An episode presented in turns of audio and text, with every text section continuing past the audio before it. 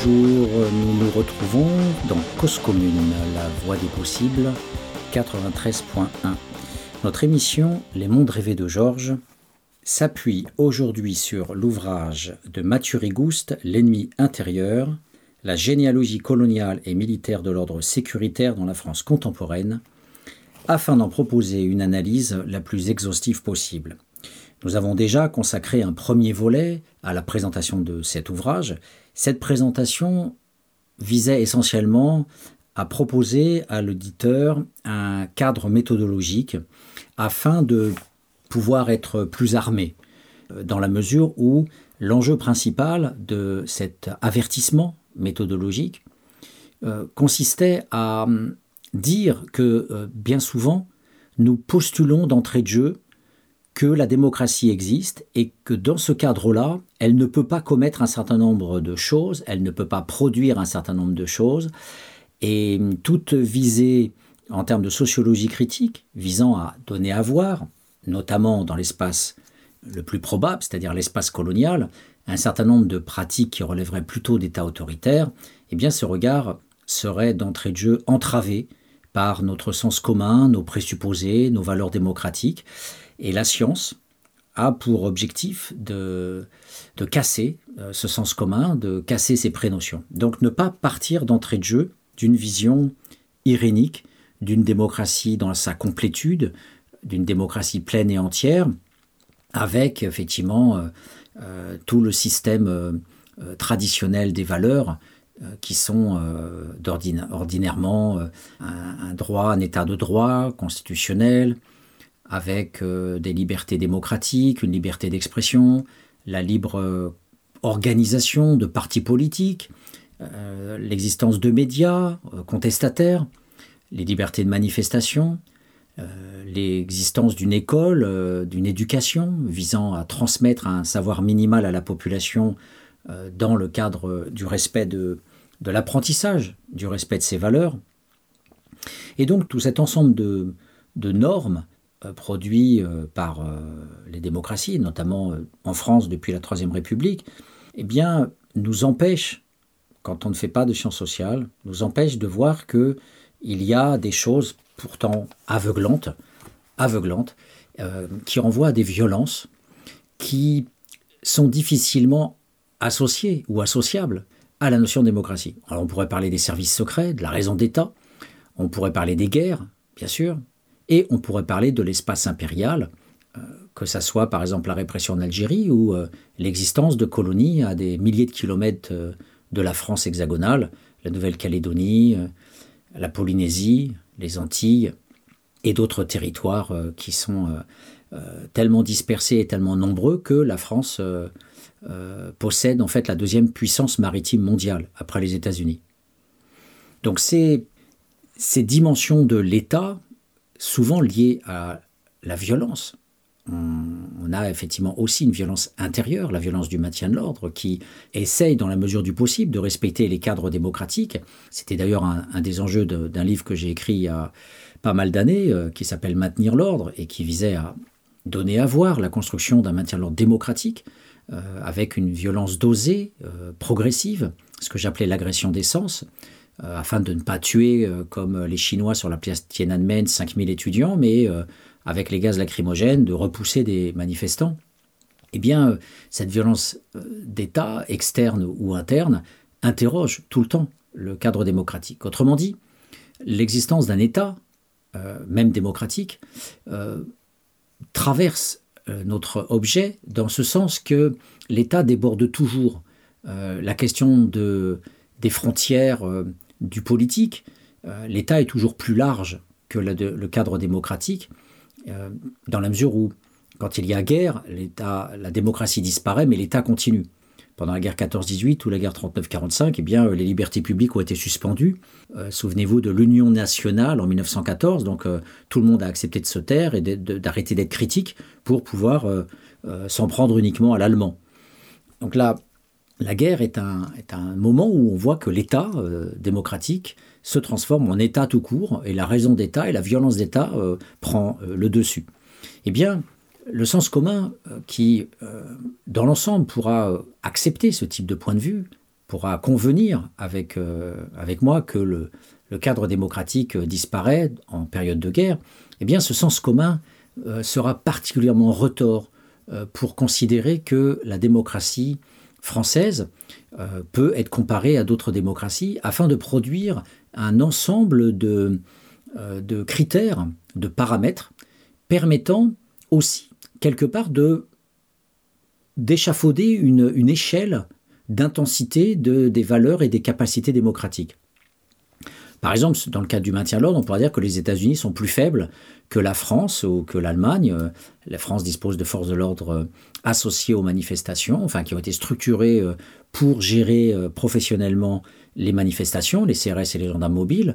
Les Allemands ont la Bereitschaftspolizei, euh, les Anglais ont les Special Patrol Group, les Japonais ont les Kidotai, mais les Américains ont rien.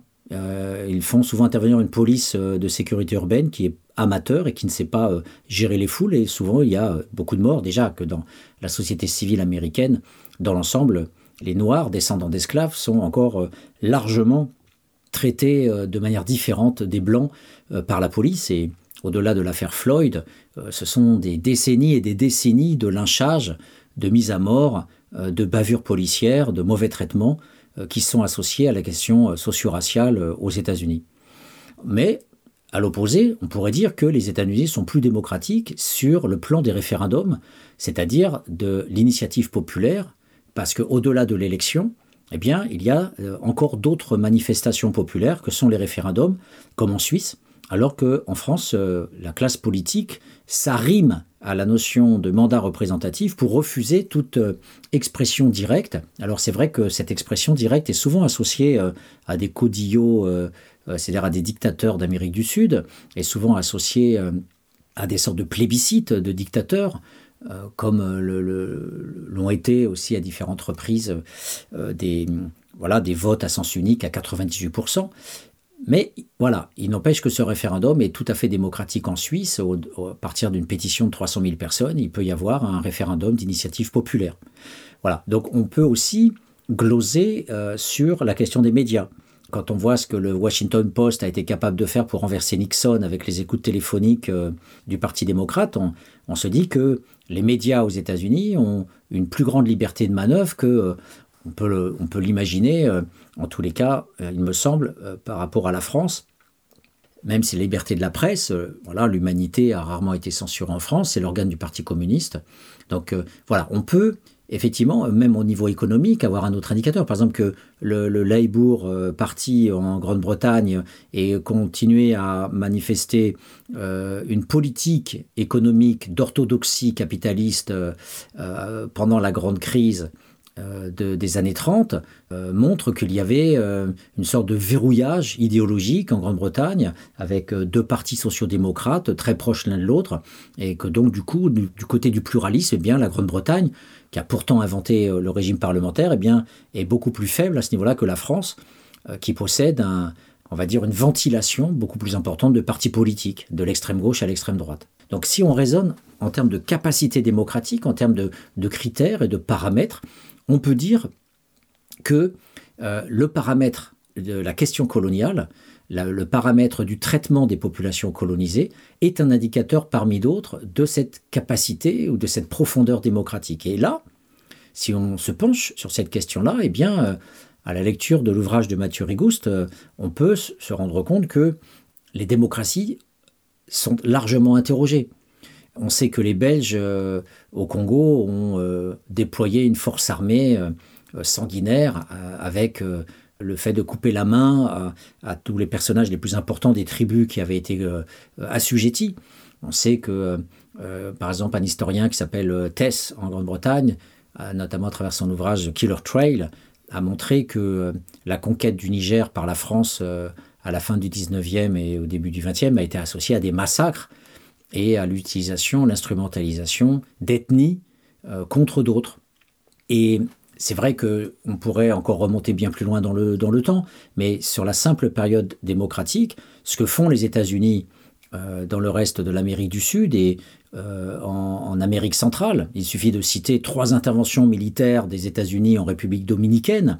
C'est ce que Frédéric Cooper euh, euh, rappelait dans, un de ses livres. Eh bien, ça suffit à, donner à voir que sur le plan externe, les démocraties occidentales, comprenant aussi les États-Unis, sont quasiment non démocratiques, sont quasiment des États autoritaires, pour rester poli, voire plus. des États sanguinaires, des États bourreaux, euh, et, que sur certains paramètres, notamment sur la question raciale, eh bien, euh, les idéologies raciologiques des États-Unis, notamment sur, euh, sur les Noirs, à tel point que le gouverneur de Virginie avait été fortement étonné de voir que Hitler l'avait remercié pour sa politique raciale dans son État, à l'encontre des Noirs, et qui lui avait ouvert aussi les yeux par rapport à un certain nombre de choses qu'il voulait mettre en place euh, en Allemagne, notamment le programme T4 d'extermination des malades mentaux. Et aux États-Unis, il y a eu une période où il y a eu euh, aussi des stérilisations de force des malades mentaux et des, classes les plus pauvres, ce qu'on appelle le quart-monde ou le sous-prolétariat. Il y en a eu à peu près 60 000 aux États-Unis ça peut paraître fait par rapport à la population, mais ça donne un, indicateur de l'instrumentalisation du pouvoir médical au service de la question raciale dans une logique fasciste. Voilà, donc ça, on voit que si on prend tous ces indicateurs-là, on peut voilà, proposer une, réflexion vraiment scientifique sur, en prenant au mot finalement les valeurs démocratiques et en disant ben, sont-elles appliquées ici? Comment?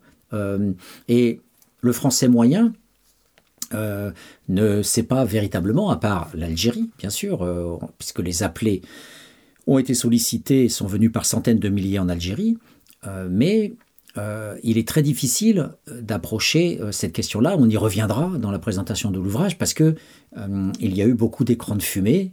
la guerre d'Algérie s'est appelée maintien de l'ordre, s'est appelée pacification, et, et c'est vrai que au-delà de tout ce qu'on pourra voir, la simple catégorisation de l'événement comme euh, événement ou comme, euh, euh, comme je viens de le dire, non pas une guerre mais autre chose, ça participe effectivement de cette production d'un aveuglement, d'une dénégation. Et au bout du compte, c'est une idéologie d'État visant à, nier le fait que l'État démocratique, dans sa dimension coloniale, n'est pas démocratique. Donc l'objet de l'ouvrage de Mathieu Rigouste, c'est non seulement de nous dire que notre démocratie a commis entre 1954 et 1962 un certain nombre de crimes, mais plus largement au-delà des crimes, a mis en place un dispositif militaire pratiquement euh, non cautionné par les instances de la 4 République, ce qui renvoie là encore aussi à quelque chose de très important au niveau de l'inventaire euh, de la capacité politique, c'est-à-dire, au bout du compte, une démocratie, ce sont les gouvernants élus qui gouvernent. Mais quand les militaires euh, fonctionnent en vol libre, eh bien, on peut se dire, euh, il y a à ce moment-là un État dans l'État, il y a une institution euh, quasiment autonome qui fait son propre, sa propre histoire.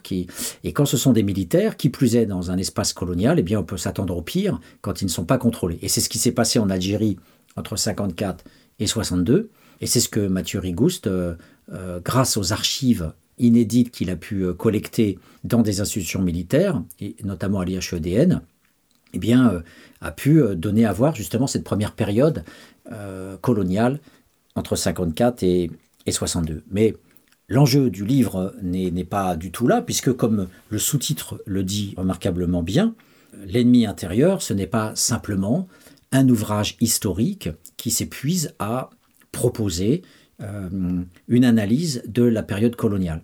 L'objet de cet ouvrage, c'est le sous-titre La généalogie coloniale et militaire de l'ordre sécuritaire dans la France contemporaine.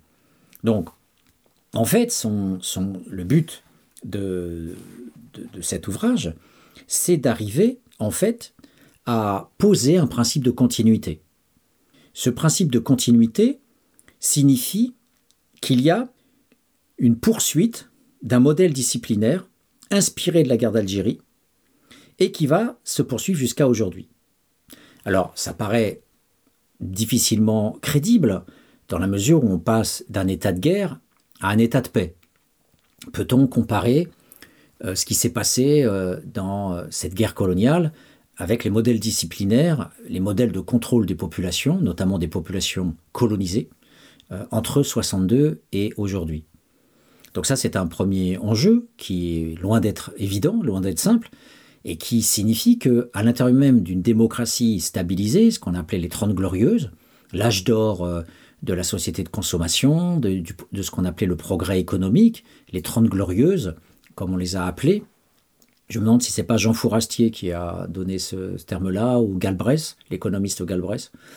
Mais parallèlement à cet âge d'or, eh bien, il y aurait eu en souterrain la construction, l'édification et la maintenance d'un modèle disciplinaire des populations colonisées à la manière forte pendant la guerre coloniale et à la manière douce pendant la période de paix où, bien sûr, euh, on ne va pas tuer un million d'Algériens comme euh, dans la période 54-62. On ne va pas euh, tuer 150 à, 300 000 personnes dans le cadre des vérifications de papier, des contrôles, du quadrillage du territoire et, du contrôle des, des populations. Et euh, on ne va pas, bien sûr, déplacer, euh, comme ça a été le cas, plus de 2 millions de personnes dans des camps de regroupement. Euh, je tiens à faire une petite parenthèse. Bourdieu a aussi beaucoup travaillé sur l'Algérie et a notamment écrit un ouvrage qui s'appelle Déracinement, donc la paysannerie algérienne largement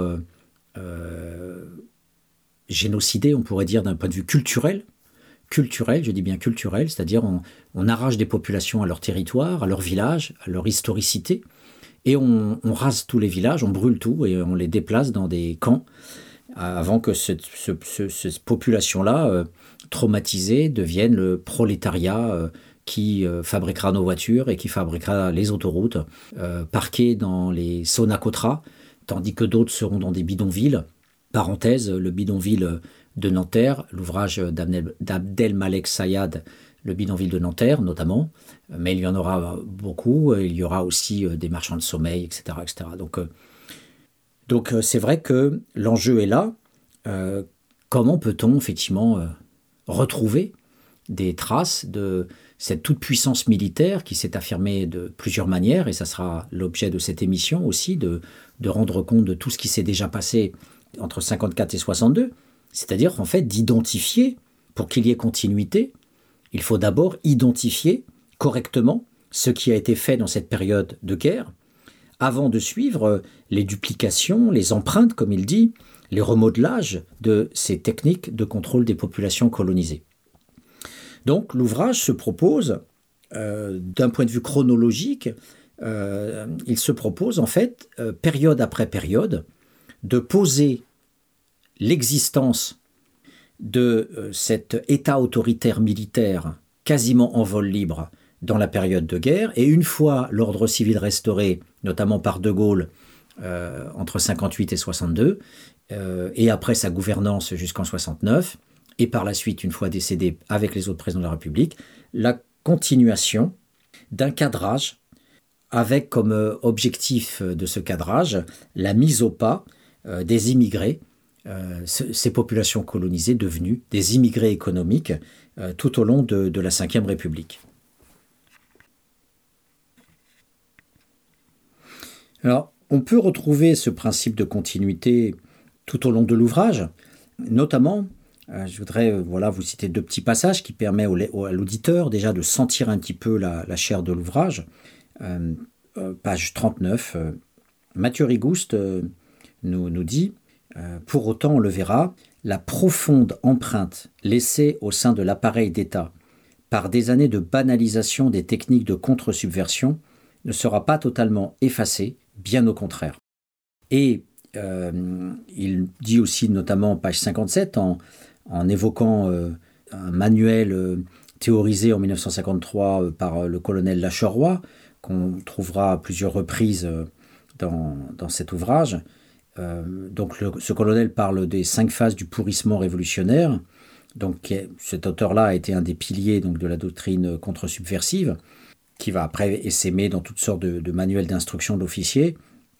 Et donc, euh, il nous dit à propos de cet auteur et à propos de sa doctrine euh, que, comme nous le verrons, je cite, la logique de la théorie des cinq phases du pourrissement révolutionnaire connaîtra plus tard en France et ailleurs d'étonnantes réactivations et reformulations à travers les concepts sécuritaires de prévision situationnelle des années 1980 et 1990. Donc il y a bien cette, idée, hein, euh, son objet principal euh, vise euh, essentiellement à, et ça c'est un enjeu très complexe, à essayer de voir dans quelle mesure, aussi bien au niveau des discours, des doctrines, des cadrages, de l'idéologie militaire, qu'au niveau des pratiques, des dispositifs, des technologies de savoir-pouvoir, pour reprendre la terminologie de Michel Foucault, qu'il utilise lui aussi largement, essayons de voir sur ces deux registres-là, le, savoir et euh, la pratique, comment, comment effectivement les, militaires euh, ont pu euh, marquer de leur présence à l'intérieur même de l'institution militaire, mais aussi à l'extérieur, auprès des hommes politiques, auprès des médias, voire auprès d'autres institutions de l'État, notamment l'école, notamment à travers des partenariats entre l'armée et l'éducation nationale, comment effectivement ce schéma colonial perdure euh, et se pérennise, bien sûr en se reformulant, en se transformant, en s'adaptant au, contexte politique nouveau qui est celui de l'état de paix, mais toujours en arrière-plan, ce qui se, joue bien sûr dans, tout cela, c'est le fait qu'il y a, dans notre cadre démocratique, euh, cette euh, problématique centrale qui est celle des populations que l'on a assujetties les populations colonisées, qui ne sont pas exactement des citoyens. Or, une des valeurs fondamentales de la démocratie, c'est l'égalité et la fraternité euh, entre citoyens. Et à ce titre-là, le problème majeur euh, de ces territoires conquis de force par la violence depuis cinq siècles est bien celui du traitement politique euh, de ces étrangers. À quelles conditions sont-ils citoyens? À quelles conditions ont-ils le droit de voter? À quelles conditions ont-ils le droit de s'exprimer, de vivre, de circuler librement? Et toute l'analyse, euh, effectivement, de Mathieu Rigouste est importante pour resituer, justement, cette panoplie déployée par l'instance militaire pendant euh, la guerre et hors de la guerre, pour retransmettre finalement cette, et diffuser euh, ces, représentations et ces, savoir-faire euh, dans la société civile.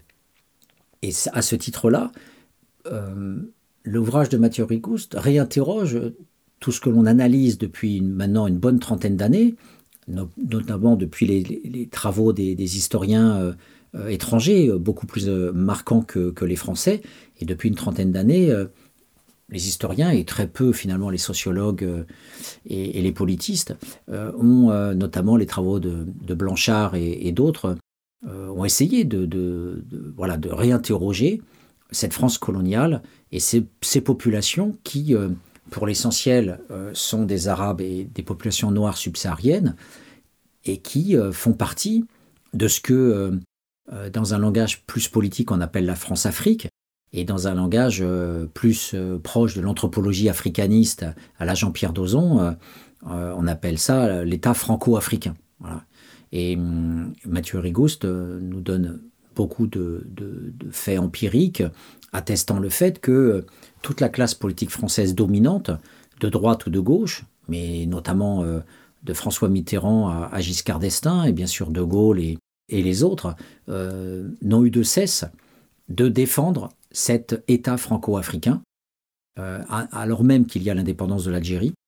Et cet État franco-africain, qui peut même descendre très très loin, euh, euh, n'est pas seulement l'axe Paris-Brazzaville, mais on pourrait dire que c'est tout simplement de la France hexagonale jusque tout en bas de l'Afrique, puisqu'on va jusqu'au Rwanda, dernier avatar des guerres coloniales en 1994. Le fait qu'il y ait au cœur de notre démocratie qui pose la question de l'égalité, l'égalité des citoyens, que l'on ait des populations que l'on traite comme inférieures, que l'on martyrise tandis que les Français nationaux de souche ne seront pas martyrisés, que l'on considère comme euh, hors de la civilisation, euh, notamment euh, du fait qu'ils sont pour la plupart musulmans, que l'on va toujours associer à des gens menaçants, c'est le thème essentiel de Mathieu Rigous, la menace. La menace, toujours les, pensées comme des menaces. c'est un, fait que justement le sens commun ne voudra pas accepter.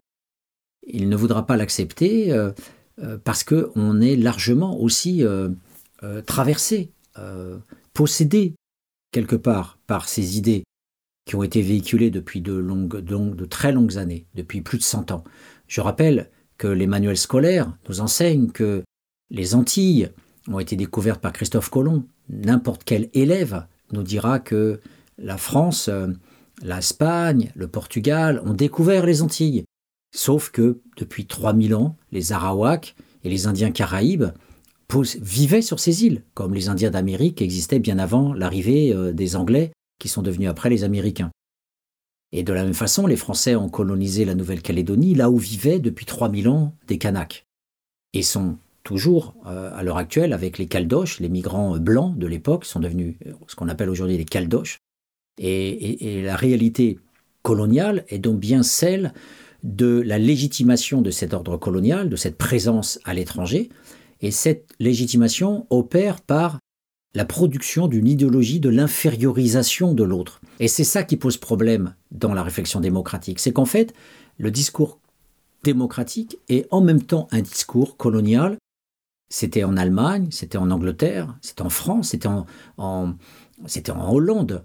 Euh, tous les travaux d'Anne Stoller se sont portés sur l'empire colonial hollandais, notamment en Indonésie, et elle est maître incontesté, une historienne internationalement reconnue, euh, qui a montré comment a opéré cette racialisation de l'indigène et toutes ces technologies, notamment domestiques, visant à épargner le sang blanc euh, afin que notamment au niveau des jeux de regard et de toucher, la domesticité indigène ne vienne jamais attenter à la pureté de la race blanche. Donc euh, aujourd'hui, les historiens ont bien montré que toute l'idéologie raciale est née des médecins, elle est née des biologistes, mais elle est née aussi de l'anthropologie, elle est née aussi de la sociologie, elle est née des sciences sociales comme des sciences naturelles, et tout ce groupe de scientifiques a largement, largement euh, participer à la conception d'une idéologie raciale qui a ensuite été peaufinée par Hitler.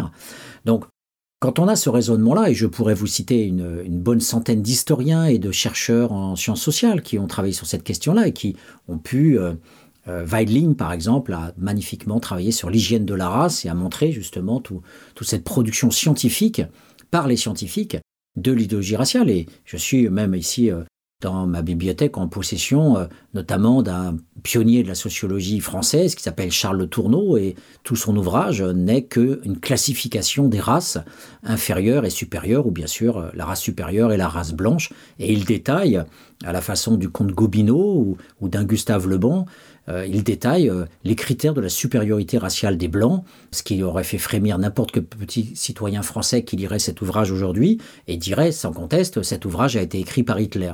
Voilà. Donc, pensez avec Mathieu Rigouste la période coloniale jusqu'à aujourd'hui, c'est-à-dire ce qu'on pourrait appeler le néocolonial, eh bien, ça nous fait du mal. Ça nous fait du mal parce que c'est un inventaire qui donne à voir quelque chose qui n'est pas démocratique, euh, qui est même parfois autoritaire, voire fasciste, c'est-à-dire un côté un peu totalitaire, euh, parce qu'il est question de mort sociale, de mort identitaire, et parfois, et même souvent, quand c'est la guerre coloniale en Algérie, de mort tout court. Et à ce titre-là, voilà, il nous est extrêmement douloureux de réouvrir cette page euh, de l'histoire française, mais c'est aussi l'histoire européenne, c'est l'histoire occidentale, et ceux qui se targuent effectivement politiquement de défendre cette civilisation occidentale, eh bien, euh, euh, sont obligés de faire un travail de sape, un travail idéologique, de couverture, de masquage, afin de se dérober à la vision euh, claire de ce qu'a pu être euh, euh, l'État, et notamment l'État occidental, et encore plus l'État démocratique jusqu'à aujourd'hui. Voilà. Donc, avant de poursuivre cette émission, je vous propose une petite pause musicale.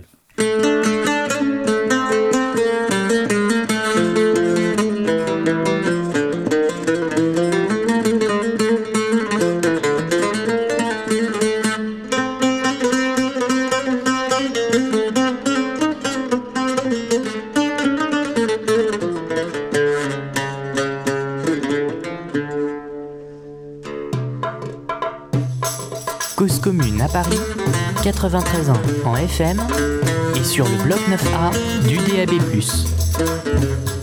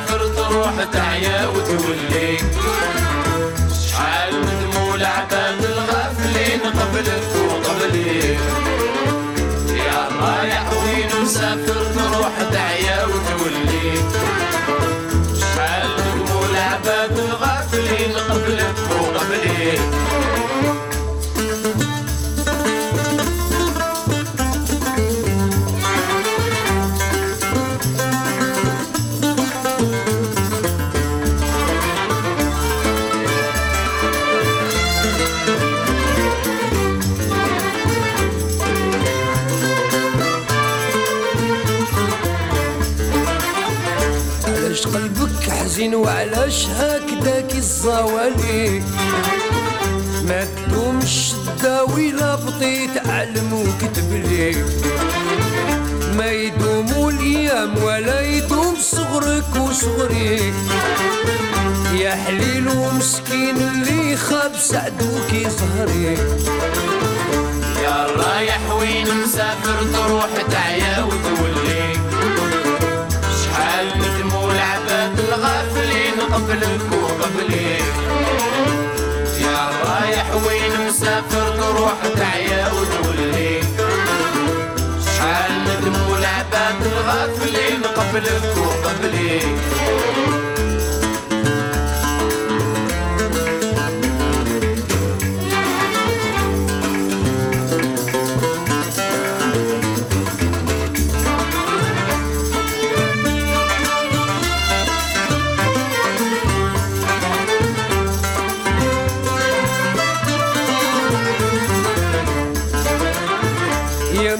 مسافر نعطيك وصايتي يديها عالبكري شوف ما يصلح بيك قبل ما تبيع وما تشري. يا نايم جاني خبرك كيما صرالك صرالي هكذا راد وقدر في الجبين سبحان العالي يا رايح وين مسافر تروح تعيا وتولي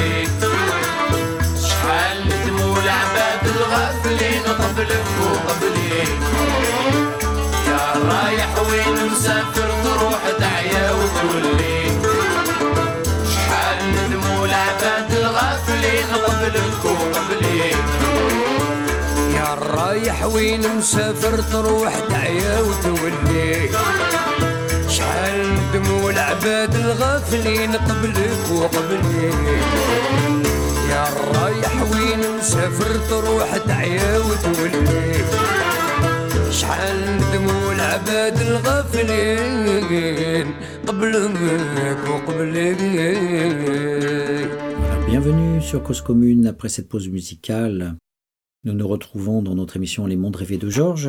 Euh, nous dissertons aujourd'hui sur euh, l'ouvrage de Mathieu Rigouste, L'ennemi intérieur, la généalogie coloniale et militaire de l'ordre sécuritaire dans la France contemporaine. Donc, euh, nous poursuivons l'analyse de cet ouvrage dont l'objet essentiel est de prétendre qu'il existe une continuité entre euh, la façon dont les militaires se sont comportés pendant la guerre d'Algérie et la façon dont ils continuent à se comporter jusqu'à aujourd'hui dans les discours et euh, dans les pratiques. Alors, euh, le schéma continuiste est compliqué, dans la mesure où, bien sûr, j'ai parlé de l'état de guerre et de l'état de paix. C'est pas facile de voir ce qui subsiste, ce qui disparaît, ce qui se maintient d'une période à l'autre, puisqu'on part de 54 jusqu'à aujourd'hui.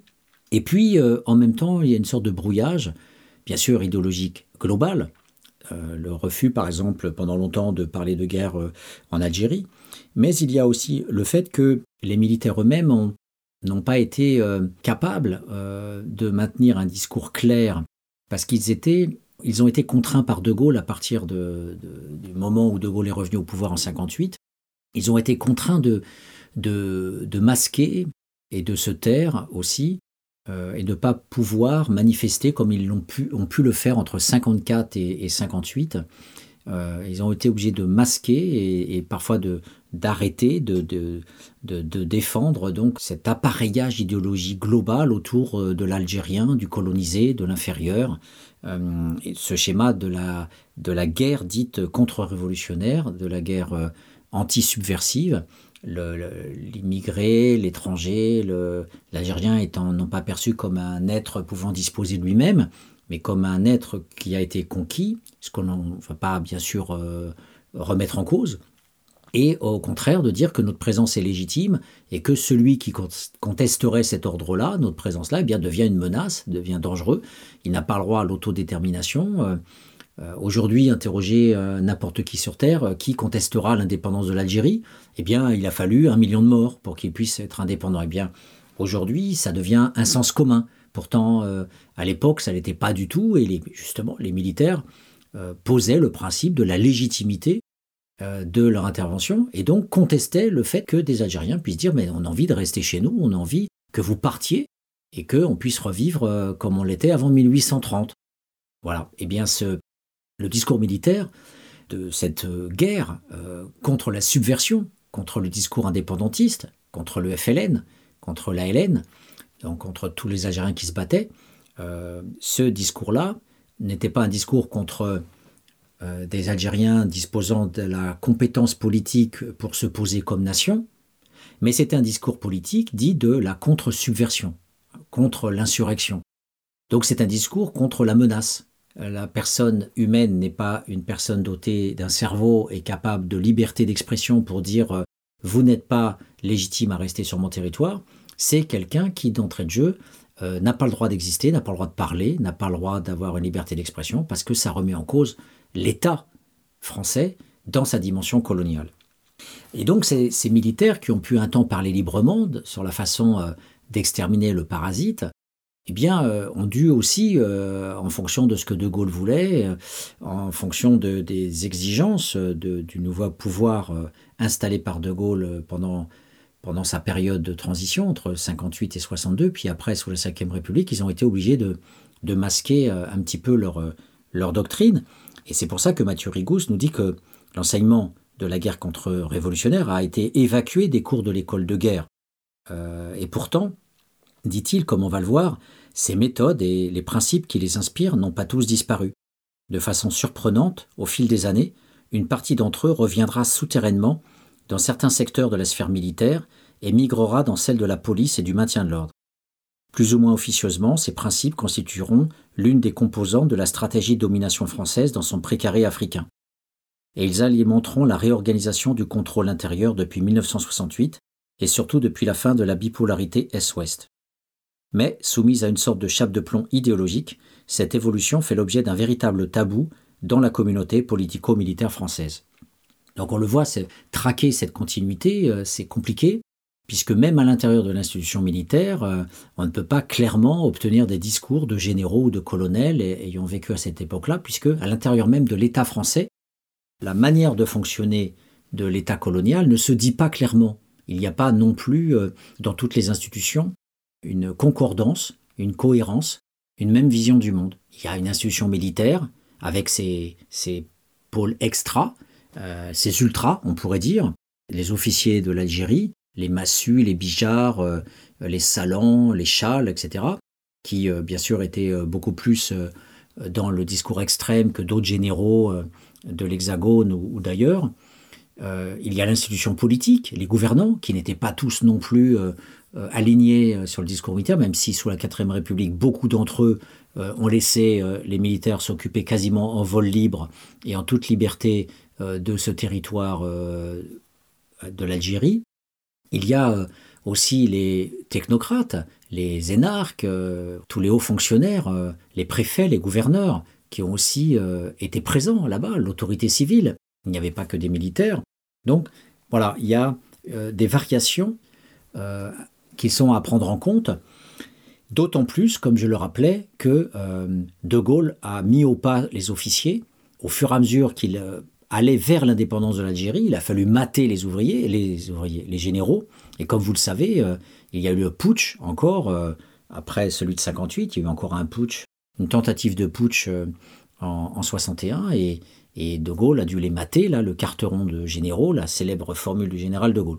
Donc l'auditeur, petit à petit, comprend que la mission de Mathieu Rigouste est compliquée et qu'il va falloir donc euh, aller progressivement, euh, chapitre après chapitre, euh, vers la période actuelle pour comprendre comment ce colonisé algérien sur son territoire, dans son pays, a été traité après quand il a quitté l'Algérie, qu'il est venu en France et qu'il est devenu euh, non plus félaga, mais qu'il est devenu immigré, immigré économique, et bien sûr euh, potentiellement euh, menace pour la sécurité. Alors menace, sans défricher le livre, bien sûr que l'auditeur puisse comprendre, menace à un double titre. Menace en tant que prolétariat de banlieue qui comprend, comme, tout prolétariat et comme toute classe pauvre, une part de bandits, je vous reporte aux célèbres travaux de l'historien Hobsbawm, qui a beaucoup travaillé sur les bandits, et notamment euh, aussi euh, sous l'Ancien Régime, des bandits toujours très populaires euh, au, sein du milieu paysan, parce que aussi ayant une dimension contestataire. Je vous rappelle Cartouche ou Mandrin, pour ceux qui connaissent ces deux bandits célèbres.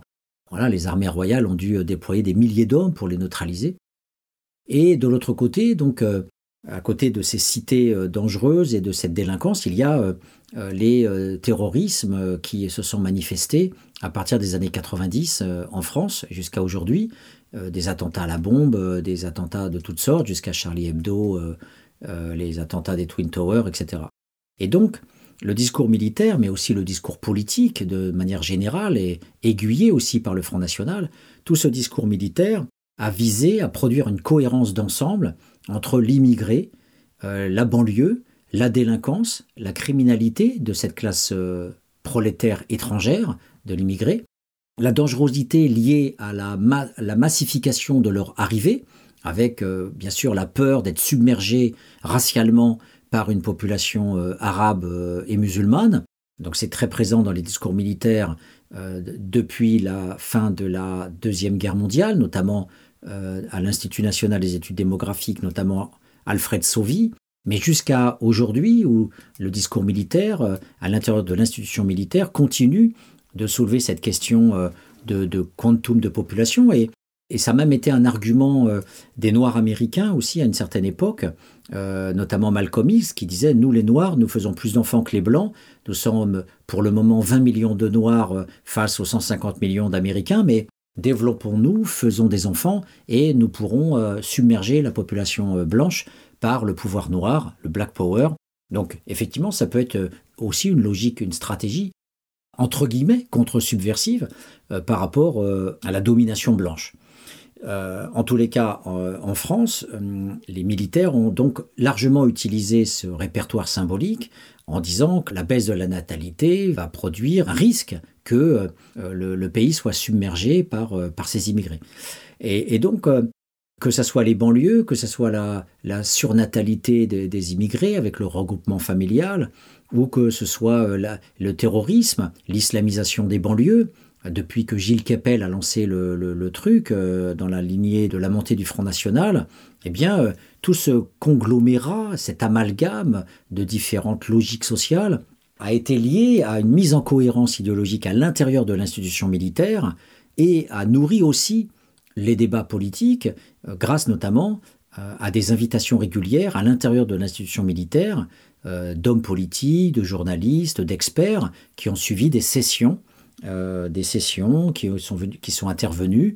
Et bien sûr, il y a aussi des sortes de porte-drapeaux de cette pensée militaire par des civils, par des experts, entre guillemets, comme Xavier Offer, Alain Boer et bien d'autres, et beaucoup d'universitaires, qui sont venus renforcer euh, ce déploiement idéologique visant à produire euh, un cadrage global de la menace et donc d'une nécessité d'un sur-régime de contrôle sécuritaire à l'endroit, ou je dirais plutôt à l'encontre, des immigrés.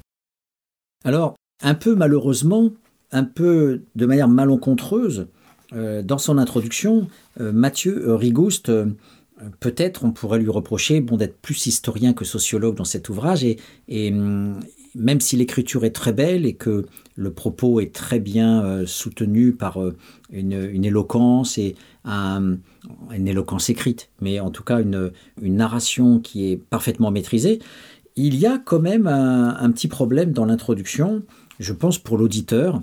Euh, si je peux me permettre, voilà, je vais commenter en même temps pour reformuler autrement euh, l'enjeu de, cet ouvrage. Donc je vous ai parlé du, postulat continuiste, qui est l'objet même du livre, mais euh, je voudrais reprendre ici, dans l'introduction, ce qu'il appelle les, trois fondements de ce contrôle sécuritaire, parce que je pense que là, il, est un peu flou et on peut reprendre ensemble, effectivement, les principes fondamentaux de, ces contrôles sécuritaires.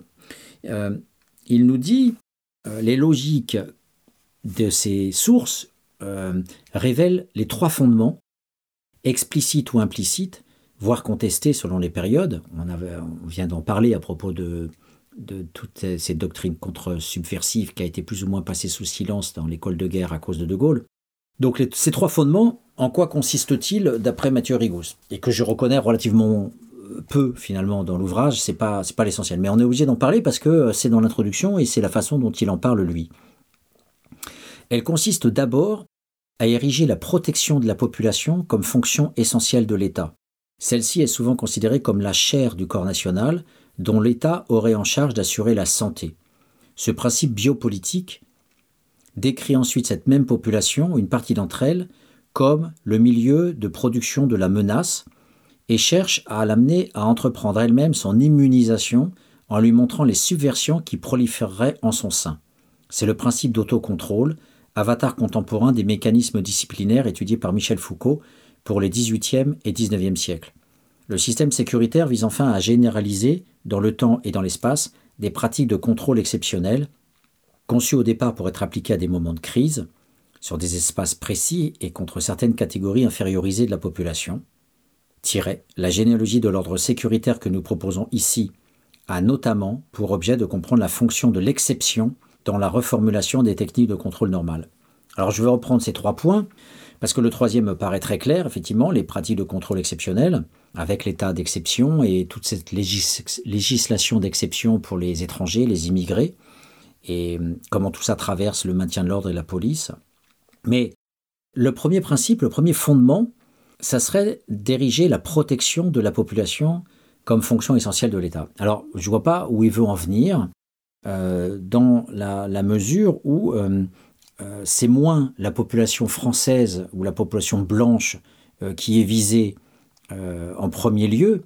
Donc, quand on parle d'assurer la santé, on ne voit pas de, quelle manière il y a une intention politique visant les nationaux dans cet ouvrage. On est essentiellement centré sur déjà une, une intervention à l'extérieur de la France, donc euh, ça concerne même pas la population, et en plus on va la même la, vulnérabiliser puisqu'on va demander aux appelés euh, de venir en Algérie et on va, euh, il va y avoir des milliers de morts chez les Français, donc euh, les Français entre guillemets de souche. Donc ériger la protection de la population comme fonction essentielle de, de l'État, je, je pense que c'est un peu hors sujet de dire que c'est un des fondements. Euh, alors l'État n'a pas en, charge d'assurer la santé de la population des nationaux, ça paraît très secondaire dans l'ouvrage, mais l'État a bien euh, pour euh, mission de tenter en permanence de contrôler, et ça sera justement le, fondement de, ce contrôle, le fondement de ce contrôle, c'est de séparer en permanence l'immigré du national, de produire une séparation. Je pense que le, premier fondement, c'est toujours de rechercher la séparation, de, de discriminer euh, au sens étymologique du terme. Et discriminer, c'est toujours chercher la différence, chercher ce qui fait la différence. Ensuite, euh, le deuxième principe, je l'évoque, ce principe biopolitique décrit ensuite cette même population, une partie d'entre elles, comme le milieu de production de la menace et cherche à l'amener à entreprendre elle-même son immunisation. Alors, décrire cette population, une partie d'entre elles, alors c'est pas la même chose. Si c'est la population, c'est les Français. Si c'est une partie d'entre elles, c'est les immigrés. Donc c'est pas clair. Comme le milieu de production de la menace, alors a priori c'est la population française, puisqu'ensuite il nous dit et cherche à l'amener à entreprendre elle-même son immunisation. Donc on ne demande pas aux Arabes euh, d'être eux-mêmes euh, acteurs et entrepreneurs euh, de leur mise à l'index. Donc c'est pas clair du tout ces principes-là. Ils auraient dû être développés, détaillés, et le lecteur va, va se perdre un petit peu dans, dans ces trois fondements qui nous, en tout cas les deux premiers, ne nous servent pas véritablement, d'autant plus que on nous parle d'un principe d'autocontrôle, alors que euh, à l'opposé d'une démocratie directe, je parlais tout à l'heure du référendum d'initiative populaire, on n'a pas un principe d'autocontrôle, on a au contraire une délégation, ce que Bourdieu appelait la fides implicita, c'est la remise de soi aux élites, et les militaires, alors même qu'ils ne sont pas élus par le peuple, se sont désignés eux-mêmes acteurs politiques, et pas seulement militaires, mais acteurs politiques en Algérie. Et donc on n'a pas du tout une population qui s'autocontrôle euh, par rapport à ces soi-disant subversions d'étrangers. Euh, il y a bien un- un- une aliénation de la population qui n'a jamais eu son mot à dire par rapport aux conquêtes coloniales, puisque le mandat représentatif, c'est une fois que l'élection est faite, les députés, les gouvernants font ce qu'ils veulent. Et hum, ils ne sont sanctionnés que lors de l'élection suivante. Donc, ce second principe euh, est très très flou, très confus. Par contre, le troisième principe, euh, effectivement, euh, est peut-être le principe majeur, le seul fondement, c'est que, je le recite, le système sécuritaire vise à généraliser dans le temps et dans l'espace des pratiques de contrôle exceptionnelles. Et c'est bien ça, effectivement, qui euh, est, intéressant, c'est que quand je disais au tout début du propos que la démocratie doit être un système politique global qui contrôle entièrement l'État et qui en même temps euh, propose une démocratie à toute la population. On a vu que c'est pas vrai, que la démocratie ne contrôle pas tout l'État, puisque en période de guerre, c'est l'État et la raison d'État qui prennent la relève et pas la démocratie. Et il y a en période de paix aussi euh, les services secrets et, les pratiques coloniales euh, qui montrent que la démocratie n'est pas opératoire euh, à ce niveau-là. Et toute la population n'est pas non plus elle-même maître du jeu dans le système politique démocratique. Mais c'est le cœur justement du contrôle sécuritaire des populations que de voir que ces pratiques de contrôle exceptionnel viennent remettre en cause le principe de la démocratie, puisque ça s'applique sur le territoire national à des populations dites étrangères, euh, mais aussi à des populations qui ont le statut de nationaux, mais qui sont toujours considérées par euh, des logiques de racisme faciès, etc., comme des Arabes ou comme des menaces, euh, comme des terroristes potentiels. Et on a bien, depuis la période coloniale 54 jusqu'à aujourd'hui dans la période de paix, on a bien une euh, juridicisation spécifique des lois d'exception ou une législation ordinaire mais spécifique aux, immigrés qui vient jeter le doute sur euh, cette existence d'une démocratie valable pour tous. Donc c'est là où je retrouve effectivement plus facilement et simplement euh, Mathieu, Mathieu Rigouste au niveau de, ce troisième fondement. Et c'est euh, justement euh, euh, les mécanismes disciplinaires qui ont été mis en place entre 54 et 62 euh, qui, donnent à voir justement la chair, l'existence matérielle de cette situation d'exception. On ne va pas effectivement déraciner l'Ardèche ou l'Aveyron comme on va déraciner les Algériens chez eux alors qu'on les considérait comme des citoyens de, deuxième zone, mais des citoyens quand même euh, avant, euh, avant l'indépendance de l'Algérie. Donc le, pr- le principe continuiste, effectivement, euh, sera un sacré défi à ce niveau-là. Quelles sont les législations d'exception qui existent pour ces immigrés Alors que sur la période coloniale, entre 54 et 62, effectivement, il est beaucoup plus facile de, de prouver la remise en cause du cadre démocratique dans l'espace colonial, puisque euh, les, militaires, comme je l'ai dit, ont, mis en, œuvre de manière autonome une sorte de lé- législation euh, euh, politico-militaire leur permettant de mener euh, à leur guise une contre-guérilla sans être entravés par, euh, euh, je cite, les principes juridiques constitutionnels qui restreignent normalement l'emploi de la violence militaire. Et donc, euh, comme il, le- dit, euh, décréter l'état d'urgence, mettre l'état de siège, euh, résumé un, un contrôleur euh, général de, l'armée à l'époque. Il est beaucoup plus difficile voilà, de, retrouver cette continuité, euh, puisque on ne se situe plus là dans une maîtrise parfaite du territoire avec euh, des hommes politiques qui, quand ils se déplacent en Algérie, sont complètement euh, silencieux, écrasés ou se contentent d'être euh, les porte-drapeaux et les perroquets de- des instances militaires. On a là des gouvernants qui prennent la parole, qui s'expriment, mais effectivement, grâce aux archives militaires, on voit que cette passerelle entre discours militaire et discours politique, cette passerelle est très, très importante et elle permet aussi de, voir que les officiers de l'armée française sont parfois euh, dans les coulisses les producteurs de l'idéologie des partis politiques euh, sur euh, les immigrés. Alors au fond, comment résumer cette idéologie contre-subversive? Comment la, présenter à, l'auditeur d'un mot? Ce qu'essaye de nous, de nous dire Mathieu Rigouste, c'est qu'en fait, la guerre révolutionnaire, la guerre contre-subversive, ce que les militaires appellent la guerre révolutionnaire, c'est parce qu'il y a une révolution dans la façon dont l'armée va intervenir. Euh, cette méthode dite révolutionnaire, euh, dans l'espace colonial, a pour fonction de quasiment occuper le territoire des civils. En période de guerre ordinaire, les, militaires font la guerre à ce qu'on appelle un ennemi, et hum, ce sont essentiellement les soldats qui sont visés dans cette, dans cette guerre. Dans la logique révolutionnaire, dans la façon dont l'entend euh, le marxiste, le, léniniste, l'insurrection révolutionnaire vise à prendre le pouvoir, mais ensuite à instaurer le communisme en retransformant les, cadres de l'économie, euh, en imposant à la population une nouvelle façon de vivre, le communisme. Et donc, euh, par similitude et par symétrie, parce qu'on est aussi à l'époque dans une guerre Est-Ouest et qu'on combat aussi le- l'ennemi communiste, la guerre contre-subversive contre les colonisés, largement liée aussi à la guerre contre le communisme, euh, puisque euh, les militaires vont sous-entendre largement que les soulèvements des populations euh, ne sont en fait que des formes d'instrumentalisation des Russes ou des Chinois. Donc dans cette vision révolutionnaire, les militaires vont adopter ce schéma foucaldien des disciplines. Donc c'est intéressant parce que ces disciplines mises en place dans l'entreprise, euh, qui, va devenir l'usine, dans l'école, avec le quadrillage de la classe, euh, dans les hôpitaux, bref, c'est Surveiller et punir de Michel Foucault, qui est un ouvrage fondamental à lire.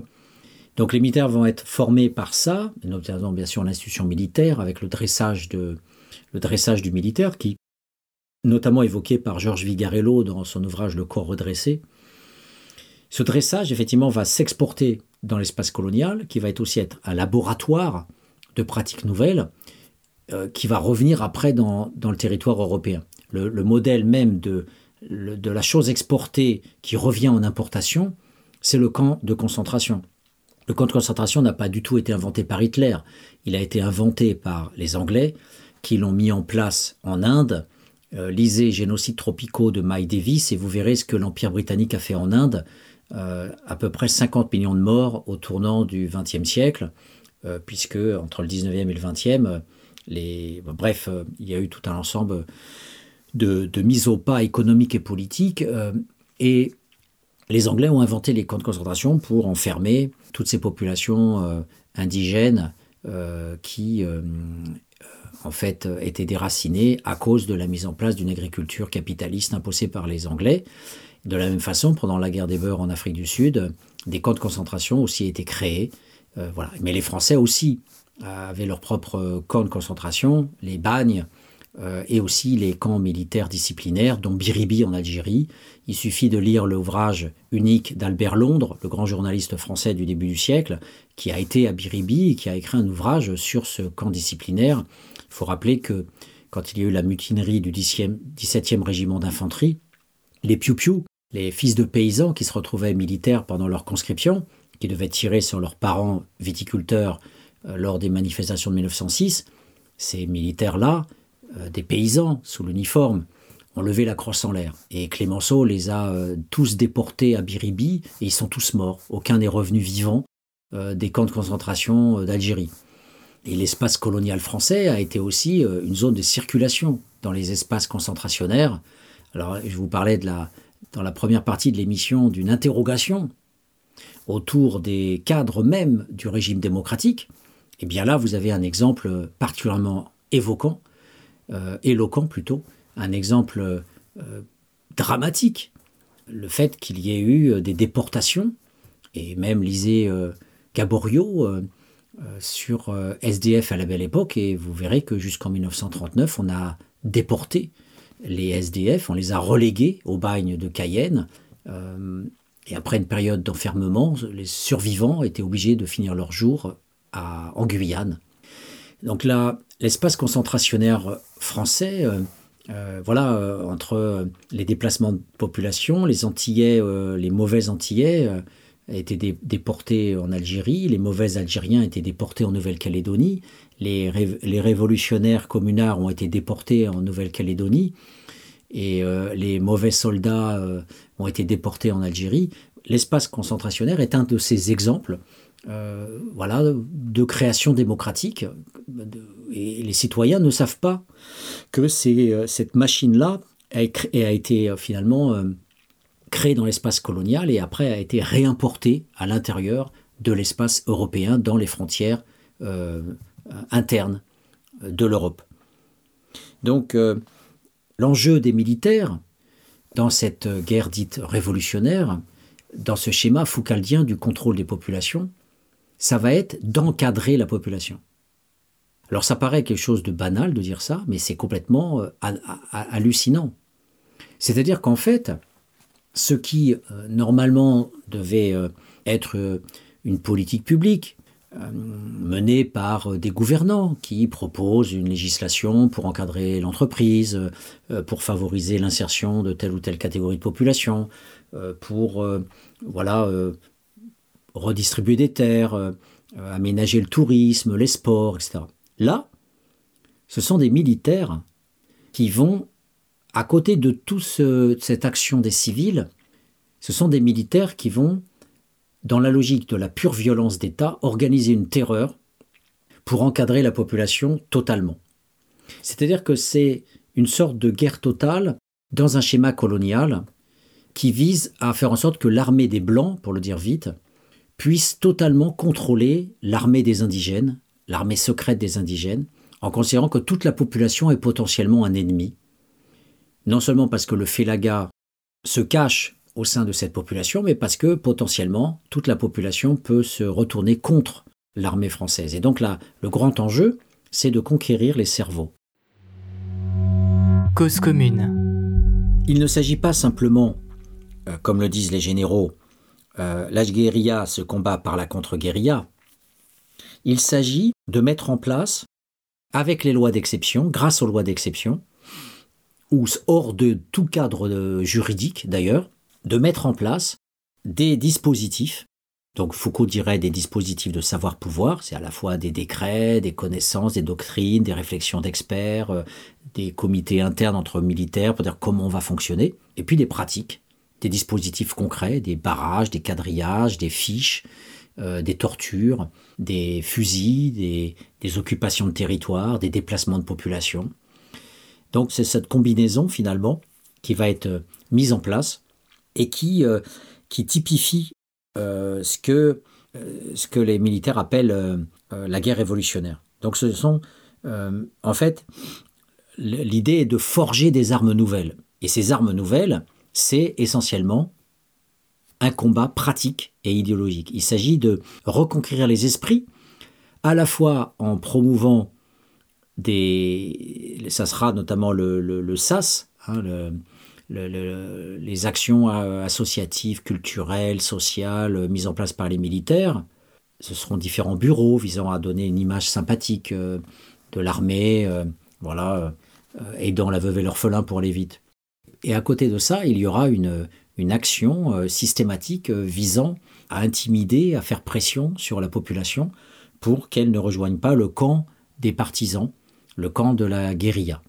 Et une des technologies de l'espace colonial, qui est notamment bien évoquée par euh, cet historien Tess dans The Killer Trail sur la colonne meurtrière au Niger, euh, c'est de faire participer la victime, de faire participer l'assujetti, le, l'indigène, à sa propre domination.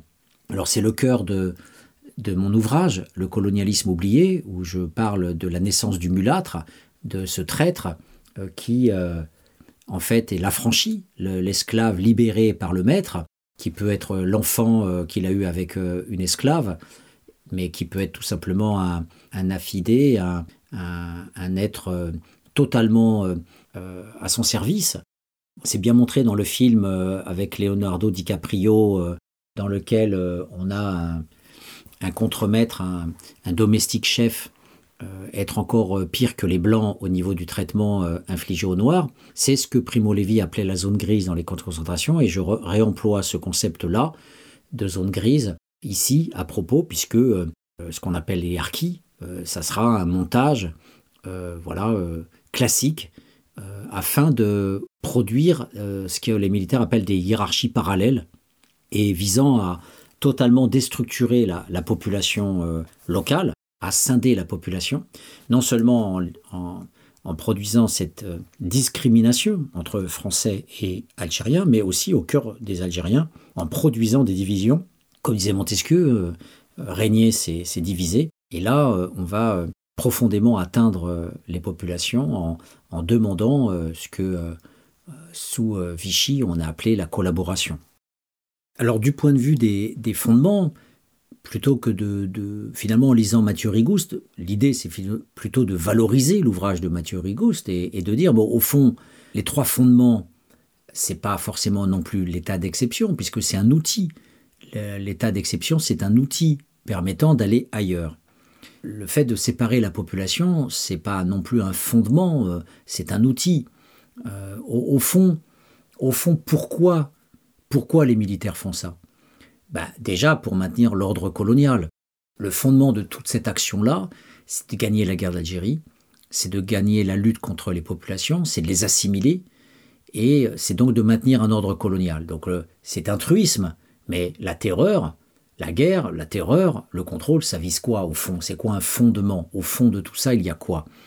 Il y a la volonté de maintenir l'ordre colonial, donc tout ce dispositif de terreur et ensuite de stigmatisation des populations immigrées, non pas perçues comme euh, des gens à qui on doit, on rendre des comptes, puisqu'on les a maltraités pendant des dizaines et des centaines d'années, comme euh, d'ailleurs euh, les Antillais le disent, en disant Vous nous avez maltraités pendant 4-5 siècles, nous, nous faisons un procès à l'État français pour obtenir des réparations. Si vous allez aux Antilles, eh bien, vous verrez qu'il y a des associations avec des avocats euh, qui ont porté plainte contre l'État français pour demander des réparations pour préjudice par rapport à l'esclavage et par rapport au traitement euh, encore actuel de la population euh, descendante des esclaves. Donc, on aurait très bien pu se dire que la personne n'est pas à percevoir comme une menace, mais tout au contraire, on devrait faire amende honorable en se faisant tout petit. Mais la classe politique, euh, vous l'avez bien vu, la classe politique française, dans son ensemble, euh, refuse la repentance. C'est le terme le plus fréquemment utilisé. Nous sommes opposés à la repentance. Comme si il s'agissait d'une génuflexion, euh, d'être castré, de perdre sa virilité. Je reviendrai sur, sur cette notion qui me semble très importante. Comme s'il y avait une sorte de féminisation, de castration, d'atténuation de la puissance de la France en s'excusant, comme l'a, fait l'État canadien euh, auprès des Indiens inuits euh, par rapport au génocide culturel, c'est le terme utilisé là-bas, en forçant les Indiens à parler anglais et en interdisant l'usage euh, de leur langue avant que les colons canadiens n'arrivent. Et donc, aujourd'hui, bien sûr, il y a une possibilité de- d'utiliser les, langues locales euh, indigènes. Mais euh, voilà, pendant des dizaines d'années, euh, l'État canadien l'interdit, comme en Australie, les colons australiens ont tenté de génocider les aborigènes en, forçant les métissages. C'est l'opposé d'Hitler, mais avec l'intention équivalente. C'était de blanchir en fait l'indigène australien, l'aborigène, là où euh, la ségrégation, l'apartheid en Afrique du Sud visait à la séparation stricte entre les noirs et les blancs, eh bien, il y avait d'autres techniques d'annihilation de- des peuples, notamment euh, les mixités, les mixages, l'hybridation. Et donc voilà, bref. Mais non, non, non, euh, bien loin de, faire amende honorable, la, personne à qui on a piqué le territoire, la personne à qui on, a, on a pris les meilleures terres, c'est le cas des Kanaks, c'est le cas de l'Algérie, puisque les colons, euh, les pieds noirs ont pris les meilleures terres, euh, aux Arabes aussi. On prend toujours les meilleures terres quand le colon s'installe. Par définition, le colon est un agriculteur et il pique les meilleures terres. Eh bien non, cette personne va être considérée comme une personne à assimiler, une personne qui sera inférieure racialement, qui sera toujours euh, considérée comme un peu débile, un peu bébête, incapable de se prendre par elle-même. Et là, vous avez euh, Albert Memmi, Franz Fanon, Édouard Glissant, Aimé Césaire, et tous ces, tous ces auteurs qui ont magnifiquement décrit les portraits des colonisés par le, le colon et, et la façon dont il est infériorisé, euh, rendu comme un abruti. Donc le fondement, le fondement premier, c'est de maintenir l'ordre colonial avec, par toutes sortes de techniques, la terreur, l'infériorisation raciale, etc. Mais il y a un autre fondement que Mathieu Rigouste ne voit pas du tout, et là c'est plus la part Brunto euh, que j'aimerais évoquer avec vous, c'est que ce contrôle total de la population, qu'il s'exerce par la terreur, ou qu'il s'exerce par un contrôle plus diffus, par un maintien de l'ordre, comme euh, il va en parler sur les autres pages, c'est le cas aussi, euh, bien sûr, dans les Antilles. Le deuxième fondement, c'est non pas uniquement le maintien d'une structure coloniale, c'est le maintien d'une jouissance coloniale. La structure, c'est abstrait, c'est une réalité juridique, c'est une réalité factuelle, on contrôle un territoire, on contrôle une population, mais l'ouvrage de Mathieu Rigouste manque cette histoire de fondement. Il est très fort, cet ouvrage, euh, dans la recension des dispositifs, des, des discours qui sont tenus, et c'est très subtil son bouquin à ce niveau-là, en montrant euh, euh, la richesse des, propos qui sont tenus lors des formations à l'école militaire, euh, les sessions avec des jeux de rôle, avec des, schémas abstraits, ludiques qui sont montés. Imaginons que, voilà, et où sont conviés d'ailleurs des experts, des civils, des, hommes politiques, des préfets, des médias, des journalistes, des, économistes, des chefs d'entreprise. Et cette structure, cette structure est désincarnée. C'est là où Mathieu Rigouste, en fait, fait œuvre d'historien et peut-être moins de sociologue euh, euh, épris de culturalisme euh, et de, de, cadrage théorique, je dirais inspiré aussi par les meilleurs, les meilleurs penseurs. Les, les, plus, sans utiliser le terme de profond, en tout cas les, les penseurs qui, qui donnent à voir, euh, en grattant véritablement, la quintessence de la domination. Je vais y revenir dans quelques secondes. C'est donc la question de la jouissance. Car ce contrôle de la population est fait par des hommes. Et quand euh, vous avez ce pouvoir militaire avec vos barrettes de général ou euh, les barrettes du colonel et que vous dirigez un bateau, que vous dirigez un bataillon, que vous êtes euh, euh, possesseur d'un pouvoir, avec notamment l'instrument, les lois d'exception, des législations particulières, des capacités de liberté bien supérieures à ce que vous auriez euh, dans un, système où on serait dans la démocratie. Et dans ce cadre-là, on partage le pouvoir. Dans ce cadre-là, on est en égalité. Ce qui fait la spécificité du contrôle total, c'est que cette hiérarchisation, cette verticalité, produit une toute-puissance. Vous avez un amiral qui contrôle la flotte française, qui, ou les marins, ou les sous-marins nucléaires, qui voguent sur, les océans ou sous les océans, dans les océans, et qui vont euh, contrôler euh, les Antilles, euh, qui vont s'asseoir aux tables de négociation euh, dans euh, les affaires caribéennes, les affaires de l'Amérique centrale, les affaires, euh, voilà, on les appelle les départements français d'Amérique, les DFA. L'outre-mer s'appelle alors les DFA. Et vous avez en Océanie les mêmes préfets, les mêmes gouverneurs, les mêmes amiraux qui vont discuter dans les archipels euh, de la Polynésie ou de la Nouvelle-Calédonie. Vous allez avoir, euh, euh, notamment la France est le seul pays de l'Europe à être présent en Océanie, dans cette, euh, dans cette euh, sphère de la Nouvelle-Calédonie. Je remercie euh, Hamid Mokadem de m'avoir donné cette information-là, qui est professeur en, Nouvelle-Calédonie. Donc c'est tout un ensemble d'emprises, de pouvoir. Euh, c'est comme si on disait mon joujou. C'est l'acte de faire, c'est une praxis, c'est un pouvoir, un bricolage, une conduite. Le fait d'être la puissance coloniale incarnée, que ça soit dans la période de guerre ou dans la période de paix, c'est toujours associé à des budgets, c'est toujours associé au fait de posséder un appartement dans un sous-marin ou sur un, un- porte-avions, euh, de posséder un bel uniforme.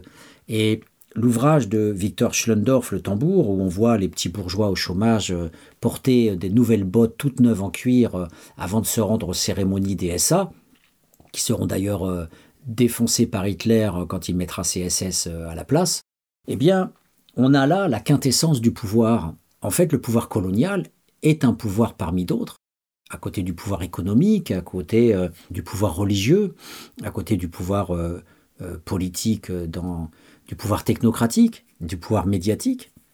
Il y a aussi cette jouissance du journaliste d'investigation qui, qui va produire une vérité, qui va produire un scandale et qui va peut-être euh, voilà, décrocher euh, un, prix.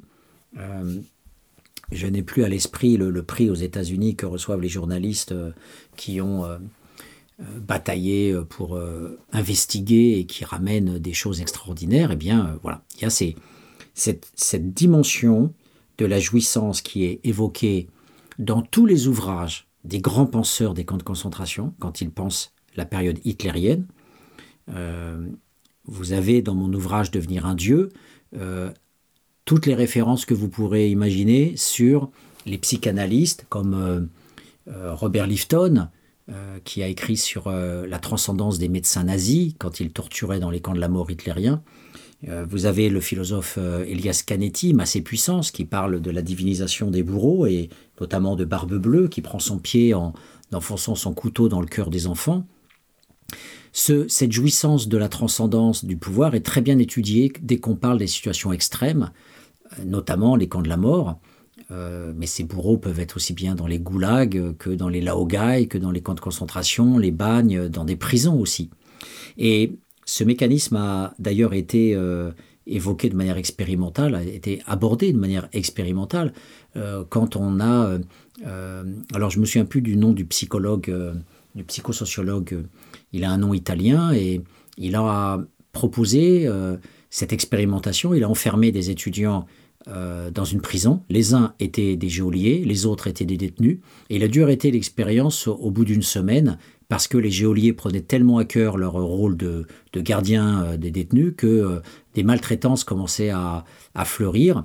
Et donc du coup, il a arrêté. Voilà. Donc c'est le pouvoir discrétionnaire est une jouissance et la colonisation euh, c'est dans le, deuxième fondement majeur de ce contrôle sécuritaire, c'est que quand vous contrôlez, vous êtes derrière la caméra vidéo. là aussi, vous avez combien d'ouvrages qui rapportent ce pouvoir de voir le panoptique de Bentham, évoqué par Michel Foucault dans le pouvoir disciplinaire, ce panoptique, cette jouissance de l'œil absolu, de pouvoir contrôler tout le monde.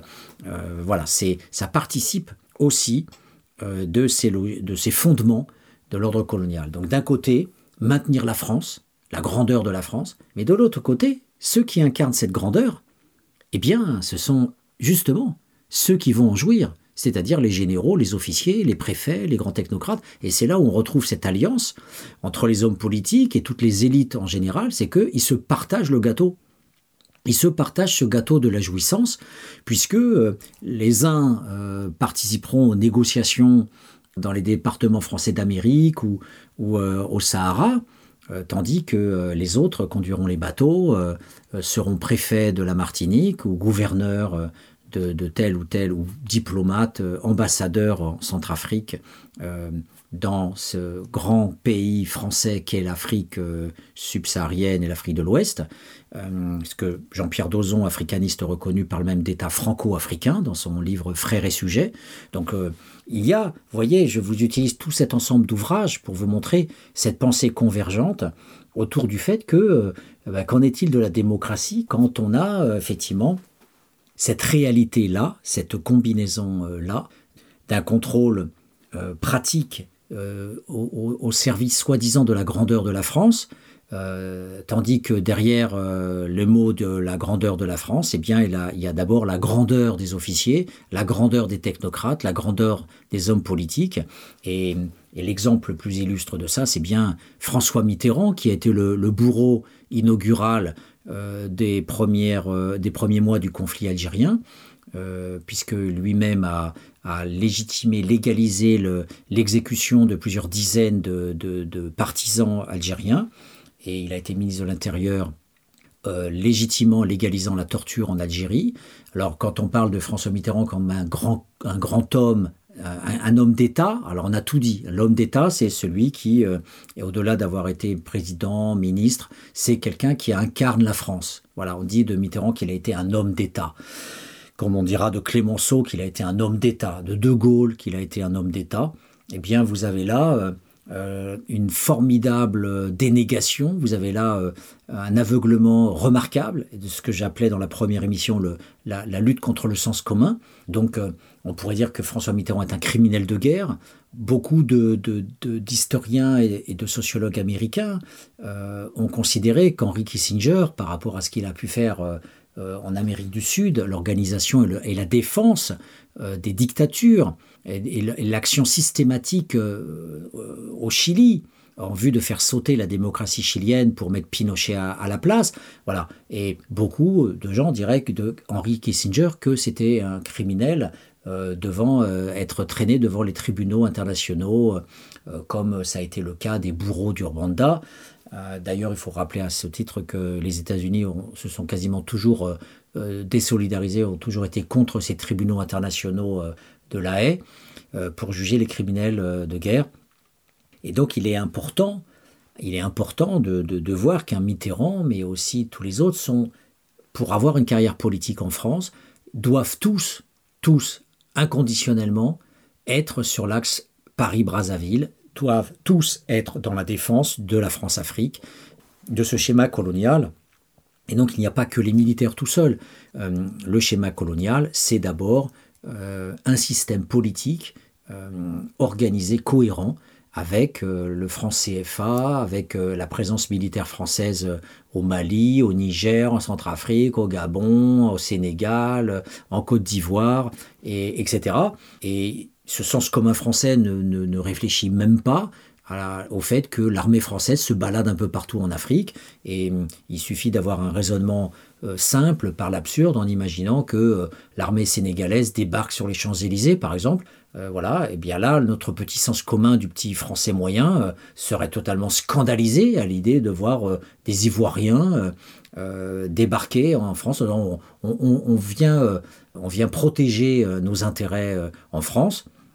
Voilà, il est banal, ce sens commun colonial des cerveaux français euh, trouve de manière évidente que euh, l'armée française est légitime à être là-bas et à, faire la pluie et le beau temps. Alors, on peut donner l'impression que la force arcane est plus légitime parce qu'elle elle est l'effet euh, Charlie Hebdo, elle est l'effet du terrorisme de Daesh et à ce titre, c'est plus légitime aujourd'hui cette armée qui lutte contre euh, ces terroristes euh, fondamentalistes. Euh, mais il n'empêche qu'avant même qu'il y ait Daesh et qu'il y ait, à partir du début des années 2000, ces actions de guérilla anti-occidentaux, il n'empêche que l'armée française était toujours présente depuis la fin des indépendances. Et l'intérêt aussi de l'ouvrage de Mathieu Rigaud, c'est de bien montrer qu'il y a eu une stratégie visant à conserver l'impérialisme alors même que l'on perdait l'Algérie, c'est-à-dire alors même que l'État euh, perdait l'État algérien, la partie française de l'État, donc cette Algérie française, euh, ce département euh, d'Afrique, eh bien, au moment même où l'indépendance advenait, automatiquement, il y avait une intention de poursuivre, donc, au-delà même des indépendances des États africains, euh, des liens. Alors ces liens-là euh, euh, étaient maintenus, et l'ouvrage de Mathieu Rigous le dit très bien, ces liens étaient maintenus par ce qu'on appelle la coopération.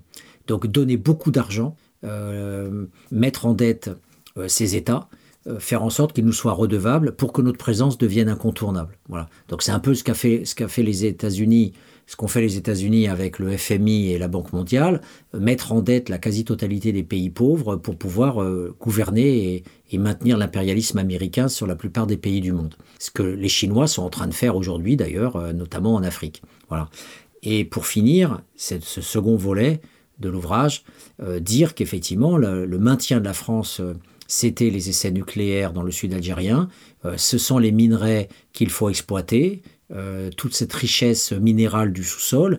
Et c'est là où on a euh, cette alliance parfaite du militaire et de l'économique, puisque nos multinationales peuvent euh, d'autant plus prospérer dans ces territoires que la présence militaire est assurée et qu'il y a de toutes les façons en filigrane des accords de coopération et de formation aussi des armées locales en vue de, de cette pérennisation, non pas seulement du pillage de l'Afrique, mais on va dire d'une exploitation concertée des intérêts euh, de la France et des intérêts locaux. Voilà, donc dans ce second volet, j'avais à cœur donc de vous parler plus des fondements de cette logique coloniale, avant, dans le troisième et dernier volet, de vous présenter les dispositifs dans toute leur singularité.